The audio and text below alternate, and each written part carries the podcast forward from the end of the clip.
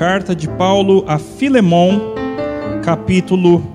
Aliás, é um capítulo só, então é o capítulo que os irmãos encontrarem da carta de Paulo a Filemon.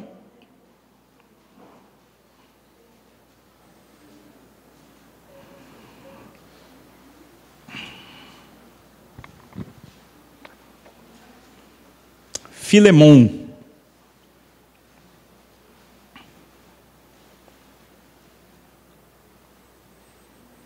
Assim nos diz a palavra do nosso Deus.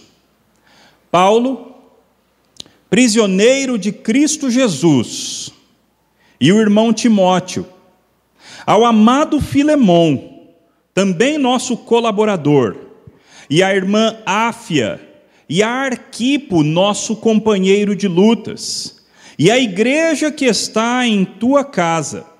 Graça e paz a vós outros da parte de Deus, nosso Pai e do Senhor Jesus Cristo. Dou graças ao meu Deus, lembrando-me sempre de ti nas minhas orações, estando ciente do teu amor e da fé que tens para com o Senhor Jesus e todos os santos, para que a comunhão da tua fé se torne eficiente no pleno conhecimento de todo o bem que há em nós para com Cristo. Pois, irmão, Tive grande alegria e conforto no teu amor, porquanto o coração dos santos tem sido reanimado por teu intermédio. Pois bem, ainda que eu sinta plena liberdade em Cristo para te ordenar o que convém, prefiro, todavia, solicitar em nome do amor, sendo o que sou, Paulo, o velho, e agora até prisioneiro de Cristo Jesus Sim, solicito-te em favor de meu filho Onésimo, que gerei entre algemas. Ele antes te foi inútil, atualmente, porém, é útil a ti e a mim. Eu te envio de volta em pessoa, quero dizer, o meu próprio coração eu queria conservá-lo comigo mesmo, para em teu lugar me servir nas algemas que carrego por causa do Evangelho. Nada, porém, quis fazer sem o teu consentimento, para que a tua bondade não venha a ser como que por obrigação, mas de livre vontade. Pois acredito que ele veio a ser afastado de ti temporariamente, a fim de que o recebas para sempre, não como escravo, antes muito acima de escravo, como irmão caríssimo, especialmente de mim e com maior razão de ti, quer na carne, quer no Senhor se, portanto, me consideras companheiro, recebe-o como se fosse a mim mesmo, e se algum dano te fez, ou se te deve alguma coisa, lança tudo em minha conta. Eu, Paulo, de próprio punho escrevo: eu pagarei, para não te alegar que também tu me deves até a ti mesmo. Sim, irmão, que eu receba de ti no Senhor este benefício, reanima-me o coração em Cristo. Certo como estou da tua obediência, eu te escrevo, sabendo que farás mais do que estou pedindo, e ao mesmo tempo prepara-me também pousada, pois espero que por vossas orações vos serei restituído. Saúdam-te Epáfras, prisioneiro comigo em Cristo Jesus, Marcos, Aristarco, Demas e Lucas, meus cooperadores. A graça do Senhor Jesus Cristo seja com o vosso espírito. Vamos falar com Deus mais uma vez. Senhor Deus, mais uma vez nós lemos a tua palavra. E mais uma vez nós pedimos, ó Deus, imploramos que o teu espírito venha de maneira especial e ilumine os olhos do nosso coração, para que nós consigamos contemplar as maravilhas da tua lei. Pai, essa carta foi escrita há tanto tempo atrás, foi escrita para uma situação bastante específica. E nós queremos, Deus, entender essa situação, mas queremos, além disso, entender qual é a tua vontade para as nossas vidas hoje a partir desse texto. Então, ó Deus, ensina-nos, Pai, ensina-nos a entendermos melhor a respeito de reconciliação. Dá-nos a tua graça, Pai, dirige os nossos passos, ajuda-nos a entender melhor do Senhor, a amar mais ao Senhor e a amarmos mais aos nossos irmãos em Cristo Jesus. Que dessa forma o Senhor nos ajude, em nome de Cristo. Amém. A nossa carta é uma carta bastante específica, que trata de uma situação muito específica do primeiro século. A questão que está acontecendo aqui diz respeito à escravidão. Escravidão que era uma instituição bastante aceita e bastante comum no primeiro século na realidade do Império Romano. Toda família que tinha um pouco mais de condição financeira, e eram poucas as famílias que tinham condição financeira, toda família que tinha melhor condição financeira teria um ou mais escravos na sua casa. Era mais ou menos como um carro hoje em dia.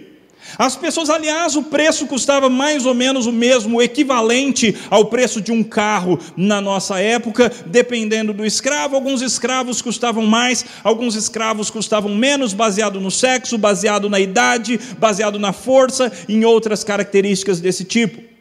O escravo era considerado uma ferramenta que não, aliás, uma ferramenta que fala. Essa era uma definição comum no Império Romano de um escravo, uma ferramenta falante. O escravo era considerado, portanto, completa e totalmente posse do seu dono, posse do seu senhor. Ele era uma coisa que pertencia a uma outra pessoa.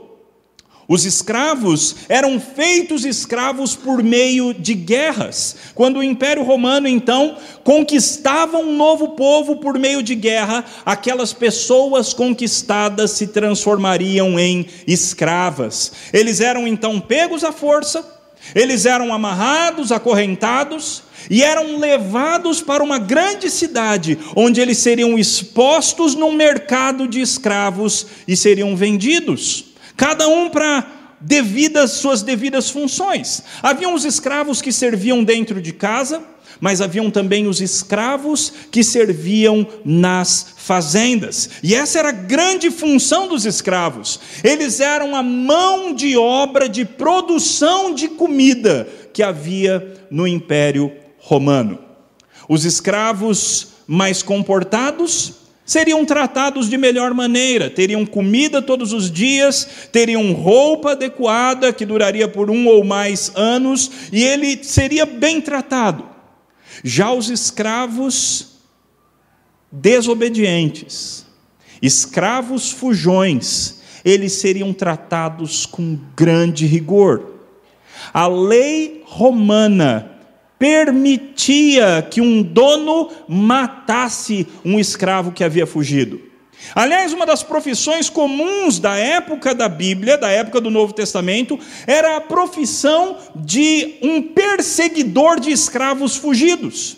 Era uma profissão que dava bastante renda para aqueles que a tomavam. Então, um escravo de alguém fugia e aquele perseguidor seria contratado para procurar no Império Romano onde estava o escravo fujão. Muitas vezes o escravo ia ter uma tatuagem em alguma parte visível do seu corpo que ia declarar claramente que ele era um escravo. Ou ele teria uma chapa de metal, um colar de metal com uma chapa de metal, onde estaria escrito o seu nome, normalmente um nome que teria a ver com a sua função com a sua utilidade, e debaixo do seu nome, o, o nome do seu dono e o endereço do seu dono, para caso ele fugisse, ele então poderia ser recuperado e devolvido adequadamente para o seu dono. Quando nós chegamos em Filemão, todas essas informações se tornam importantes, porque Onésimo, o assunto principal da carta, era exatamente um escravo. Filemão era o homem rico, que era o dono de Onésimo e provavelmente de outros escravos. Nós sabemos que Filemão era rico porque, além de ter escravos, ele tinha uma casa grande o suficiente para abrigar uma igreja. Então imaginem a situação, meus irmãos. Filemon, um homem de posses e um líder da igreja que se reunia lá na cidade de Colossos. A sua esposa, Áfia, também era a esposa de Filemon, o líder da igreja. E nós temos também a carta citando um homem chamado Arquipo, que alguns intérpretes acham que era filho do casal, outros intérpretes acham que ele era o líder daquela igreja, o que provavelmente faz sentido, porque quando Paulo define Arquipo, ele diz: e Arquipo, o nosso companheiro de lutas companheiro de Paulo, companheiro de ministério do apóstolo Paulo. Só que o que é interessante é que Paulo, além de, além de endereçar essa carta para Filemon, para sua esposa Áfia, para o pastor da igreja Arquipo, ele também endereça a carta para toda a igreja. Notem os irmãos que interessante. O assunto da carta era um assunto que dizia respeito a Filemon. Dizia respeito a um escravo de Filemão que tinha fugido. Mas Paulo envolve toda a igreja naquela questão. Sabe por quê, meus irmãos? Porque quando nós passamos a fazer parte do corpo de Cristo, aquilo que nós fazemos na nossa vida pessoal passa a ter influência na igreja de Cristo. E portanto, você não tem mais uma vida pessoal que não tem a ver com mais ninguém. Você não tem uma vida que só diz respeito a você mesmo. Se você é membro do corpo de Cristo, o que você faz na sua vida pessoal importa para a igreja.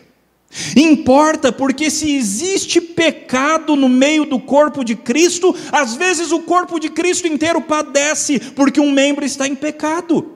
Se um membro do corpo de Cristo está doente, às vezes outros membros também se adoecem, porque existe problema não resolvido. De tal maneira que o problema era de Filemão. Mas a despeito disso, Paulo chama a esposa de Filemão, chama o pastor de Filemão e chama toda a igreja para participar da leitura daquela carta, porque Filemão precisava resolver aquilo diante de Deus e de todo o seu povo. Paulo é um homem muito sábio. Paulo, além de ser provavelmente o maior teólogo do primeiro século depois de Jesus, ele também era um grande pastor, um homem com profundo coração pastoral e profunda sabedoria pastoral. De tal forma que antes de dizer a Filemão o que, ele esperava que Filemão fizesse, Paulo começa a sua carta da seguinte maneira: Dou graças ao meu Deus lembrando-me sempre de ti nas minhas orações, estando ciente do teu amor, Filemão, e da fé que tens para com o Senhor Jesus e todos os santos. Porque a comunhão da fé, essa palavra grega é uma palavra conhecida da maioria dos irmãos, a coinonia da fé, a comunhão da fé, o que é uma palavra central aqui no nosso texto. Porque Paulo estava dizendo que nós temos muito em comum. A nossa fé nos transforma em pessoas comuns, pessoas que se tornam comuns umas às outras. Nós passamos a fazer parte de um mesmo corpo, nós passamos a ter muitas coisas em comum quando nós nos tornamos povo de Deus. E Paulo reconhece que Filemão era um homem que andava bem no que concerne a comunhão. Ele realmente, ele ora, Paulo agora ora para que a comunhão da fé de Filemão se tornasse eficiente no pleno conhecimento de todo o bem que há em nós para com Cristo. E Paulo ainda acrescenta: Pois irmão, eu tive grande alegria e conforto no teu amor, porquanto o coração dos santos tem sido reanimado por teu intermédio. Imagine, meu irmão, que você recebe uma carta do apóstolo Paulo. Imagine que o apóstolo Paulo tem grandes elogios para você. E o apóstolo Paulo diz: Olha, eu, eu sei, eu estou consciente a respeito do teu amor, eu sei a respeito da tua fé. Eu sei quantas vezes o coração dos santos, o coração dos crentes tem sido animado por causa das tuas obras, por causa do teu amor, como você tem sido uma bênção na vida de tanta gente. Se você recebesse uma carta de Paulo, será que Paulo poderia falar isso a teu respeito? Ao ver a tua atuação no corpo de Cristo, será que o apóstolo Paulo poderia dizer isso a seu respeito? Olha, você tem sido uma bênção. Eu tenho visto o teu amor, eu dou testemunho da tua fé. Eu tenho visto quantas pessoas têm sido animadas e abençoadas por causa do teu ministério. Você tem sido uma grande bênção. De forma que aqui nós chegamos diante da primeira aplicação do nosso texto. Como você tem vivido no corpo de Cristo? Nós vivemos numa sociedade que nos bombardeia constantemente com justificativas para sermos individualistas.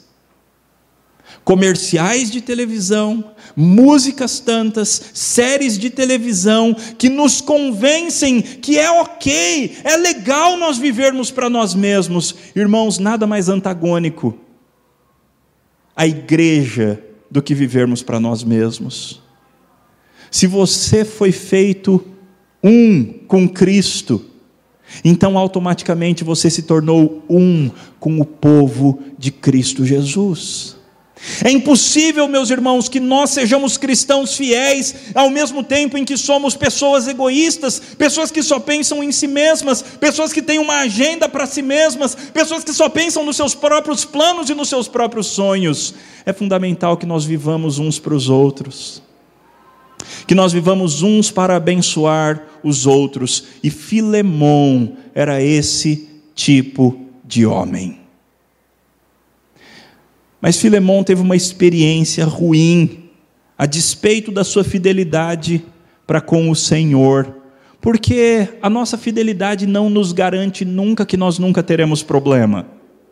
A nossa fidelidade, ela é uma bênção diante do Senhor, mas a despeito dela, muitas vezes nós enfrentaremos dificuldades e complicações da nossa vida. Então, pela carta e nós vamos ler, nós descobrimos que um dos escravos de Filemão, esse escravo chamado Onésimo, ele simplesmente fugiu. Certamente Filemão havia investido um dinheiro para comprar Onésimo. Certamente Filemão estava perdendo posses ao perder o seu escravo.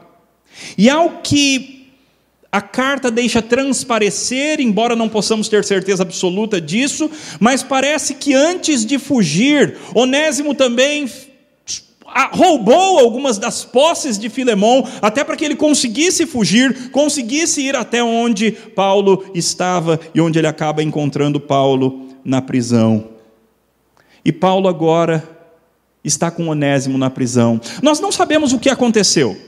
Nós não sabemos se Onésimo foi pego na sua fuga, e se ele foi preso na mesma prisão onde estava o apóstolo Paulo, é uma possibilidade, ou se indo para Roma, Onésimo acabou descobrindo a respeito do apóstolo Paulo, e o próprio Onésimo resolveu encontrar com o apóstolo. Não sabemos como, mas de alguma forma o escravo fujão encontrou-se com o apóstolo Paulo na prisão. E Paulo então trata aquele homem, a despeito dele ser um escravo, Paulo trata aquele homem com dignidade. E Paulo trata aquele homem como uma pessoa que merece ouvir o Evangelho, como qualquer pessoa. E Paulo então prega o Evangelho. E Filemons e, e Onésimo, melhor dizendo, o escravo, Onésimo se converte. E Onésimo passa a servir o apóstolo Paulo. Em plena prisão, Onésimo passa a ser um homem que cuida do apóstolo Paulo, que, se, que serve o apóstolo Paulo, que ajuda o apóstolo Paulo em todas as suas necessidades. Mas Onésimo não podia simplesmente começar uma vida nova sem arrumar aquilo que tinha ficado para trás. Ele havia lesado um irmão em Cristo, agora um irmão em Cristo. E era necessário que ele resolvesse os seus problemas. Tentemos imaginar, meus irmãos, qual foi o sentimento de Onésimo quando o grande apóstolo fala para ele: Meu filho, você precisa voltar para o seu dono. Você deixou coisas não resolvidas lá atrás na tua vida, e é necessário que você as resolva. A gente não pode simplesmente passar uma borracha por cima de tudo como se nada tivesse acontecido. Você vai voltar para Colossos, você vai voltar para Filemão, e você vai assumir o seu erro e assumir as consequências que você tiver que assumir.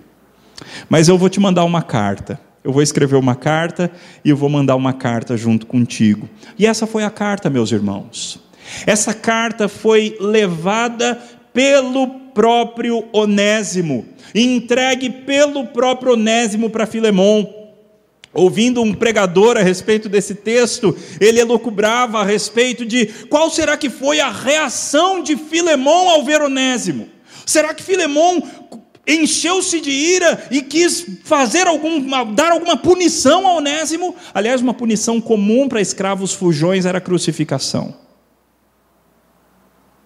Qual será que foi a reação de Filemão?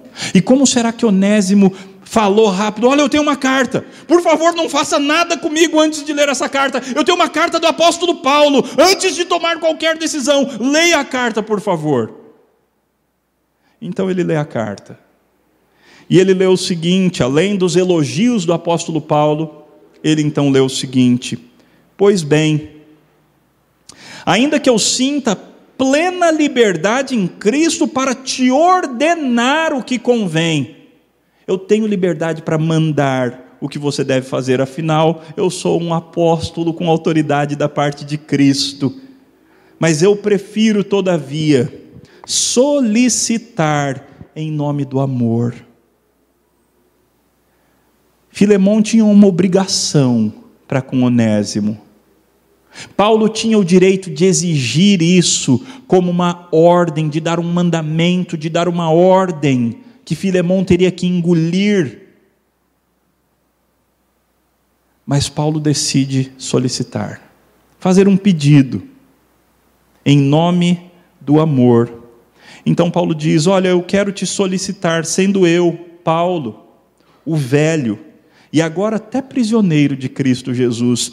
É muito interessante que a maneira de Paulo convencer Filemão envolve algumas coisas que nós chamaríamos de chantagem emocional.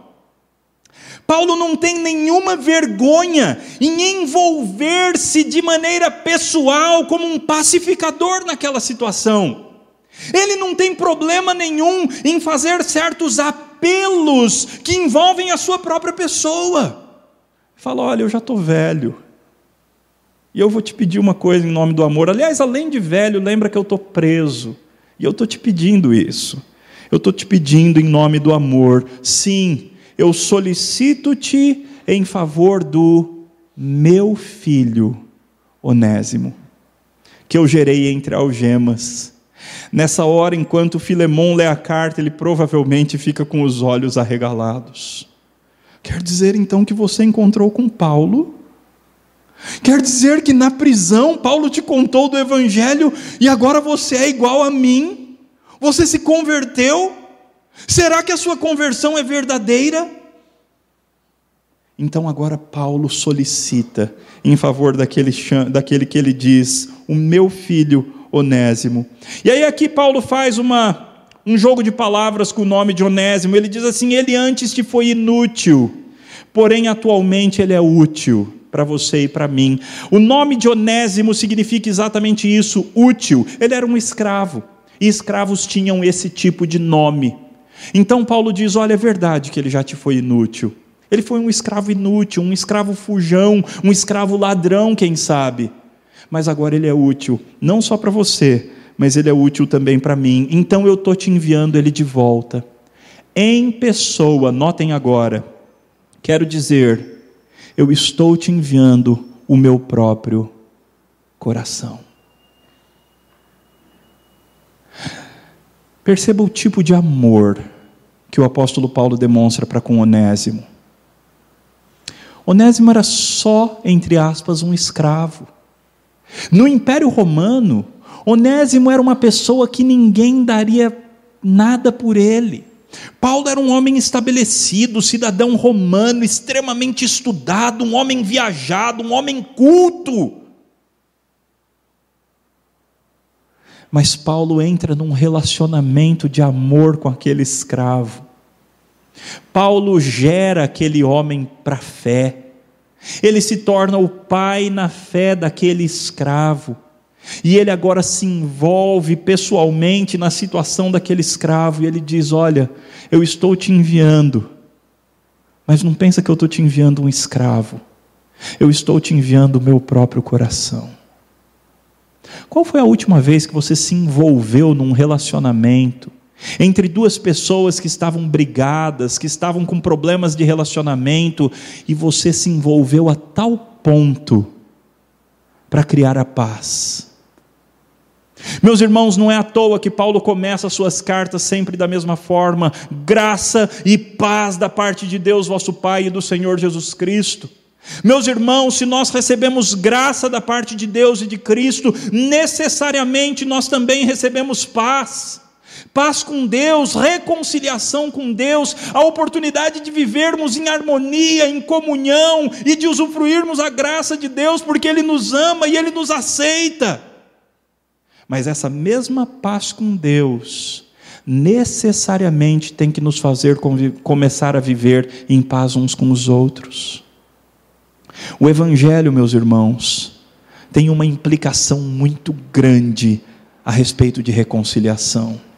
É por isso que quando Paulo fala com os Efésios, ele diz agora: o muro de separação que havia entre judeus e gentios foi derrubado. Agora não mais existe grego, judeu, escravo, cita, livre, bárbaro, homem, mulher, todos são um, Cristo é tudo em todos. Nós somos um em Cristo Jesus.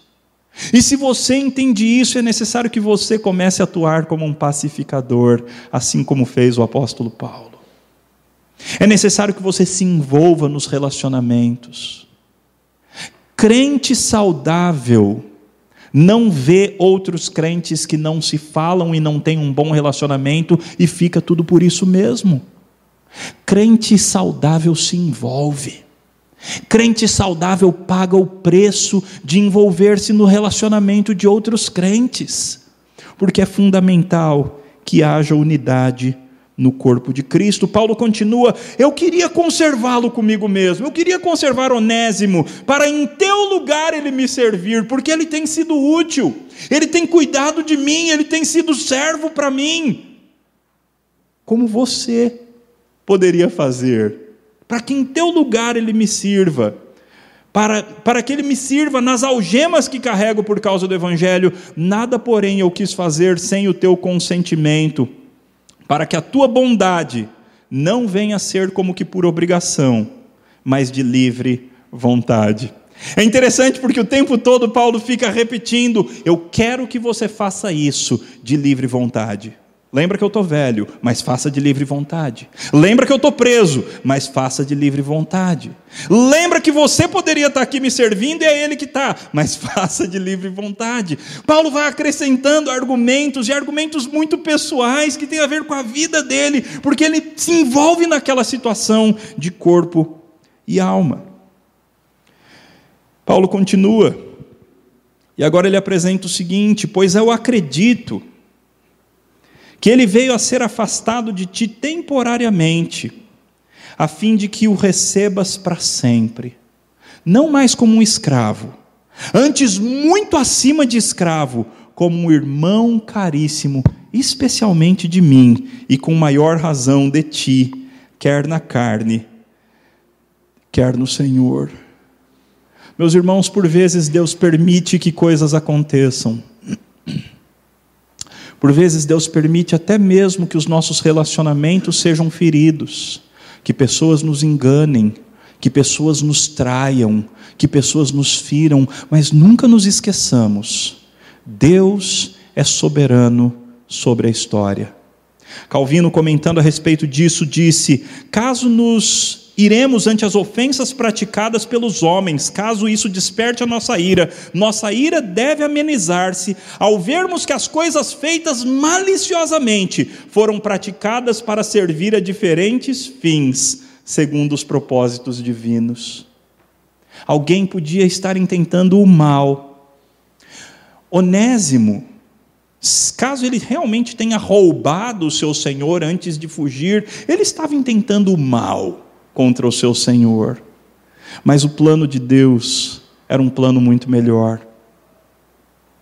O plano de Deus era que a vida de Onésimo fosse transformada radicalmente. O plano de Deus era que esse relacionamento fosse reatado no futuro, não mais como um relacionamento entre um senhor e um escravo, entre um dono e um escravo, mas um relacionamento entre irmãos. De tal maneira que agora Paulo diz: Se portanto me consideras companheiro, se você gosta de mim, se você me considera um parceiro no ministério, se nós de fato temos coinonia, essa é a palavra que aparece aqui de novo, se nós de fato temos comunhão entre nós, recebe-o como se ele fosse eu mesmo. Não mais como escravo, mas como se ele fosse o próprio apóstolo Paulo. Era necessário então que Filemão assumisse o dano, assumisse as perdas, assumisse o perdão, decidisse liberar o perdão, ao invés de aplicar a justiça que ele tinha o direito de aplicar como cidadão de Roma. Paulo então continua e ele diz assim: E se algum dano te fez, ou se ele te deve alguma coisa, lança tudo em minha conta. Eu, Paulo, de próprio punho, Paulo normalmente não escrevia suas cartas, outras pessoas escreviam para Paulo, mas de vez em quando Paulo pegava a caneta e ele colocava o seu nome, e essa é uma das horas. Eu, Paulo, de próprio punho o escrevo eu pagarei. Meus irmãos, se você quer ser um pacificador, se você quer ser alguém que exerce aquilo que Paulo chama de um ministério da reconciliação, reconciliando pessoas com Deus e com outras pessoas, é necessário que você esteja disposto a pagar o preço. Para resolver um relacionamento, muitas vezes nós saímos feridos.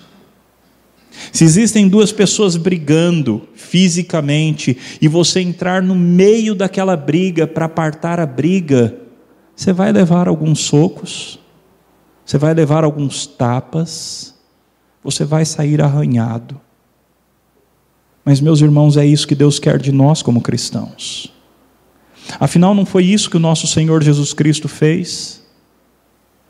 Nós estávamos em plena inimizade contra Deus Éramos escravos, mas escravos rebeldes, escravos fujões, escravos que, ao invés de fazerem a vontade do Pai Celestial, fizeram tudo que era contra a vontade do Pai Celestial. Mas Jesus Cristo veio até nós. Jesus Cristo se transformou como um de nós. E com altíssimo custo pessoal, Jesus Cristo pagou o preço para que o Pai nos recebesse não mais como escravos, mas como filhos. O que Paulo está fazendo aqui, portanto, é mostrando para Filemão que o fato de nós sermos crentes, o fato de nós termos sido reconciliados com Deus, o fato de nós termos sido aceitos por Deus pela obra de Cristo, tem implicações para o jeito, para o jeito que nós nos relacionamos uns com os outros. Se eu fui aceito pela graça, eu tenho que aceitar outros pela graça. Se as minhas dívidas foram perdoadas de graça, eu tenho que perdoar a dívida dos outros de graça. Se Deus me fez filho quando eu era rebelde, eu tenho que tratar como filhos aqueles que me tratam de maneira rebelde, aqueles que são rebeldes contra mim. O Evangelho tem implicações muito práticas para a tua vida, meus irmãos, ou meu irmão e minha irmã.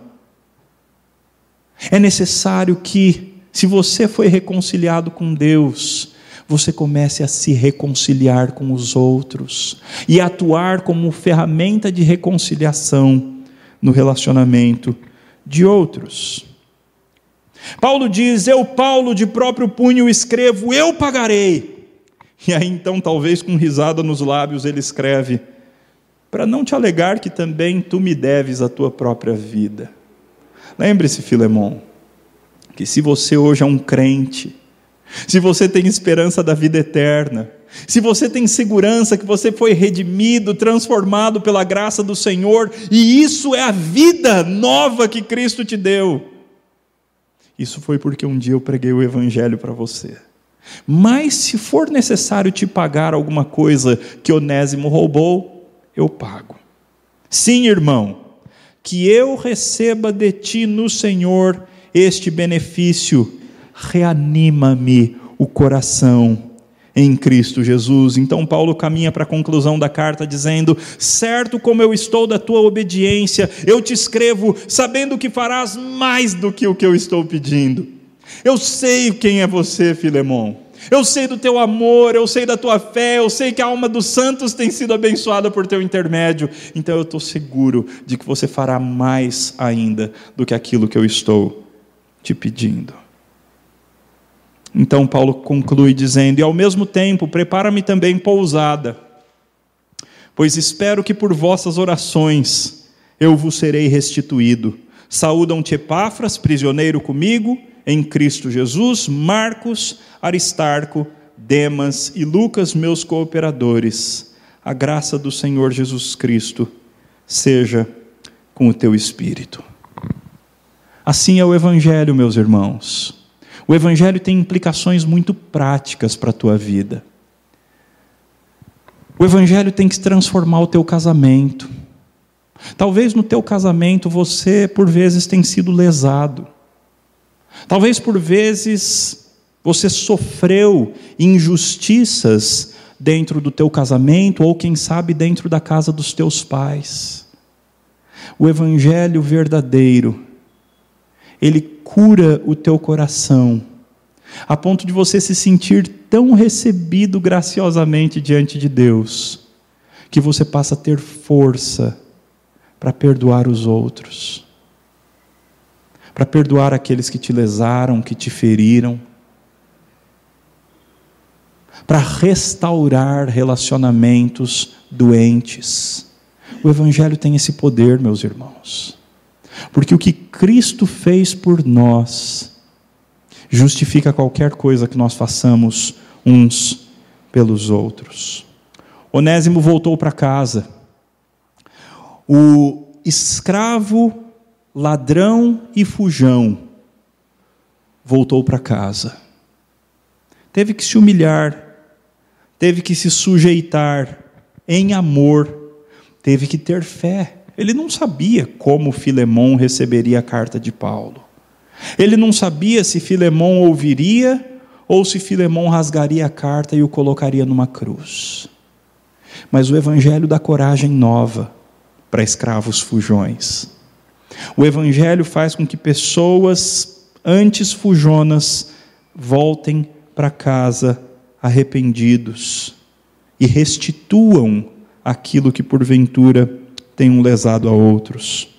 Mas o Evangelho também faz com que um homem como Filemão, um homem cheio de posses, um homem cheio de honra, um homem cheio de uh, poder, porque dinheiro significava poder de maneira muito clara naquela época, ainda mais do que hoje.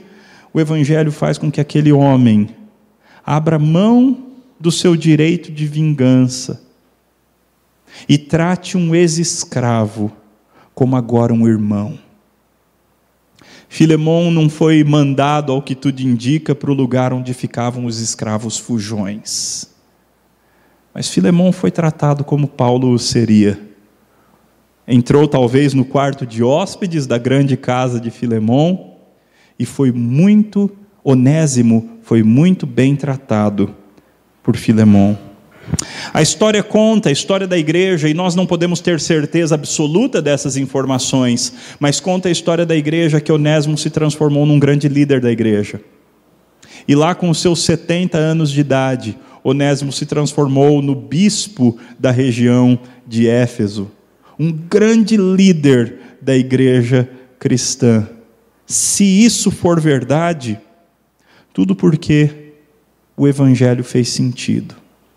Tudo porque o Evangelho teve as suas consequências benéficas, não somente na vida de Filemão, mas na vida de Onésimo, na vida do apóstolo Paulo, na vida de Áfia, esposa de Filemão, na vida do reverendo Arquipo, o pastor da igreja de Colossos, que se reunia na igreja, na casa de Filemão, e na vida de toda aquela igreja, porque não somente Filemão ouviu aquela carta, mas toda a igreja viu. A carta foi lida diante de todos, e a atitude de Filemão, de perdão a Onésimo, também foi diante de todos. Meus irmãos, numa igreja tão antiga como a nossa, certamente existem relacionamentos que foram quebrados. Certamente existem pessoas que hoje não estão mais entre nós, porque foram feridas, foram machucadas. Se justa ou injustamente, não importa. Se foram feridos, é necessário que haja restauração. Se houve fratura em relacionamentos, é necessário que a palavra atue de maneira prática e que relacionamentos que foram quebrados sejam restaurados. Se existem relacionamentos hoje no nosso meio, meus irmãos, que são relacionamentos que não refletem a graça do Evangelho, meu irmão, minha irmã, tome uma decisão hoje de reparar esses relacionamentos. Quem sabe isso seja dentro do teu casamento, quem sabe seja com o teu pai, com a tua mãe, quem sabe seja com os teus filhos, primos, parentes distantes ou irmãos da igreja. O evangelho, ele necessariamente significa reconciliação. Se você recebeu graça, então reconcilie-se e seja um reconciliador de outros. Pague o preço se necessário for. Pague a dívida do próprio bolso se necessário for, mas seja um pacificador para a glória do nosso Deus. Vamos orar. Pai, a tua palavra tem implicações muito práticas. Implicações que são maravilhosas, ó Pai. Nós somos chamados para nos reconciliarmos uns com os outros, estarmos dispostos a perdoar, estarmos dispostos a sair perdendo, porque Cristo fez isso por nós. Jesus Cristo habitava na glória com o Senhor. Ele não tinha necessidade de nada, ele poderia viver por toda a eternidade na glória, sendo adorado pelos santos anjos. Mas Jesus Cristo abriu mão de todas essas coisas. A si mesmo se humilhou, a si mesmo se esvaziou, assumiu uma posição de servo, uma posição de escravo. Ele foi crucificado, foi morto e se fez maldição em nosso lugar, tudo para nos reconciliar com o nosso Senhor. E agora o Senhor nos recebe, não mais como escravos, mas como filhos o Senhor nos recebe como o coração de Cristo. Pai, obrigado pelo teu grande amor por nós. Mas, Senhor, ajuda-nos a não sermos crentes egoístas, que apenas recebem, recebem, recebem da tua parte, nunca fazem nada pelo próximo. Mas que, pelo contrário, Pai, que o grande amor com o qual for, fomos amados, que ele transborde por meio do nosso ser e que nós passemos a amar. Pai, faça-nos pessoas mais dispostas a perdoar, faça-nos pessoas mais prontas para relevar, faça-nos pessoas mais prontas para restaurar, faça-nos pessoas mais dispostas a atuar para reparar o relacionamento de outros, restaurar o relacionamento de outros. Pai, não permita que nós sejamos amaldiçoados porque existe falta de perdão no nosso meio, mas que, pelo contrário, que o santo remédio do teu evangelho atue poderosamente entre nós e que nós vejamos o Evangelho em ação ao vermos relacionamentos restaurados. Que assim aconteça para a glória do teu nome, em Cristo Jesus. Amém.